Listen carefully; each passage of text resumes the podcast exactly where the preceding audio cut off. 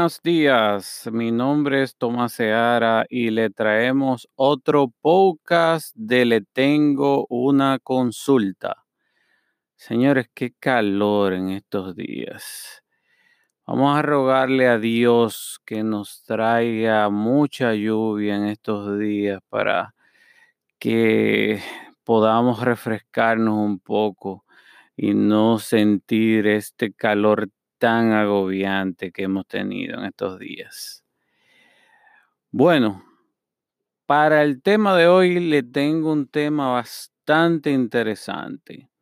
Este es un tema que hemos vivido a diario, tanto eh, quien le habla, algunos de sus familiares, amigos, o tenemos personas que conocemos que también le ha pasado.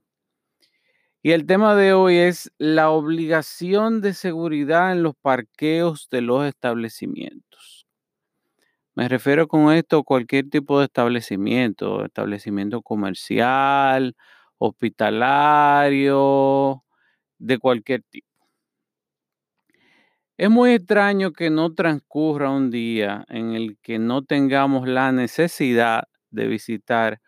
una plaza comercial, un supermercado o un restaurante. Y como sabemos de esa visita, todos utilizamos los estacionamientos que disponen dichos establecimientos. Como ustedes saben, el confinamiento inicial, no el de ahora, muchos de nosotros lo poco que visitábamos era un supermercado o una farmacia. También es lamentablemente todavía más extraño que no hayamos escuchado de alguien que, habiendo visitado uno de estos establecimientos, no haya sido atracado o no le hayan sido robados sus pertenencias en su vehículo previamente estacionado.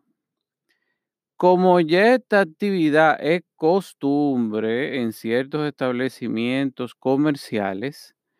también es costumbre que cuando estamos en proceso de escoger uno de los establecimientos, eh, en los establecimientos comerciales, uno de los estacionamientos disponibles dentro del mismo, le pasemos rápidamente por al lado a un omnipresente letrero que se lee más o menos de la siguiente manera. No somos responsables de los objetos dejados dentro de los vehículos ni de cualquier robo que le suceda a los mismos. La administración. Aunque al mismo lo pasemos desapercibido o por aburrimiento terminemos leyéndolo sin prestarle mucha atención, es importante saber que real efectivamente si los establecimientos son responsables de cualquier robo o daño que sufra la persona o relacionados a esa persona que utilizan los parqueos dentro de esos establecimientos, así como son responsables de los bienes materiales que dejemos en nuestros vehículos. El que tengan esos letreros visibles los establecimientos no quiere decir que estén exonerados de responsabilidad. Esta responsabilidad de los establecimientos comerciales y no comerciales frente a sus clientes se traduce en lo que diversos tratadistas llaman la obligación de seguridad que tienen los establecimientos que acogen personas en sus respectivos parqueos. Cuando surge un daño en la persona o a los bienes de la misma, desde el momento mismo que entra con su vehículo al estacionamiento del susodicho lugar.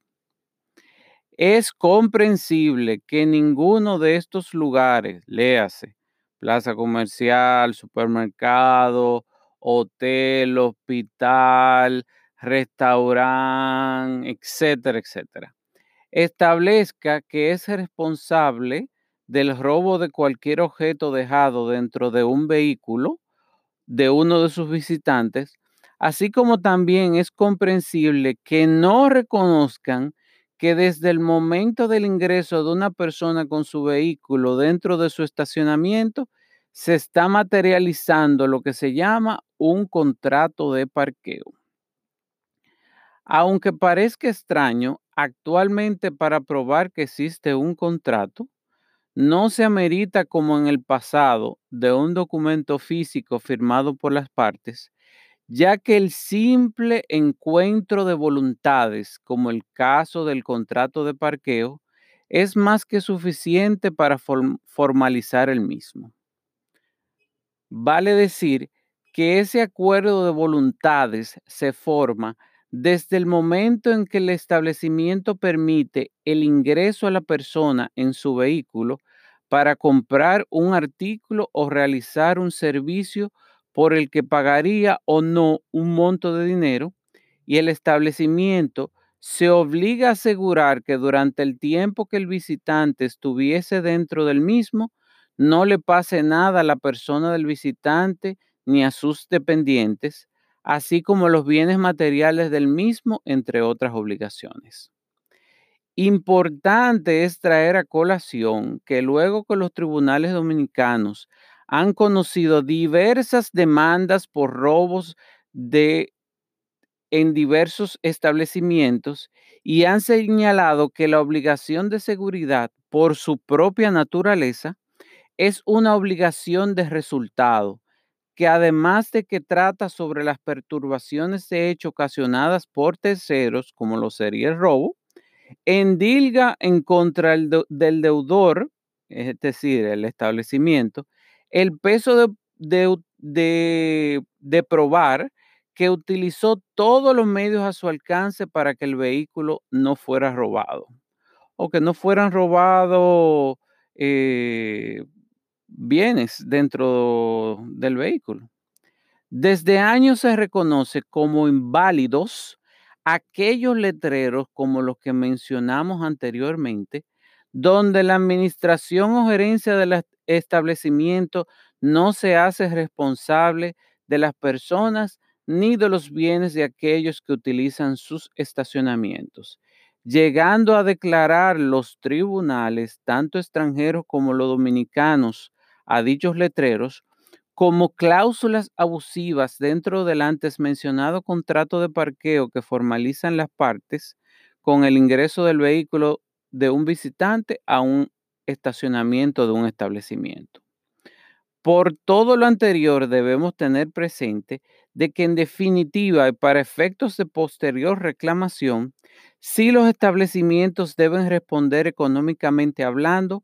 por cualquier daño o sustracción sufrido por la persona que utiliza sus estacionamientos y que debe, antes de todo y por parte de la víctima del daño o robo, probar de que verdaderamente existe un contrato de parqueo entre las partes en base a estos tres elementos.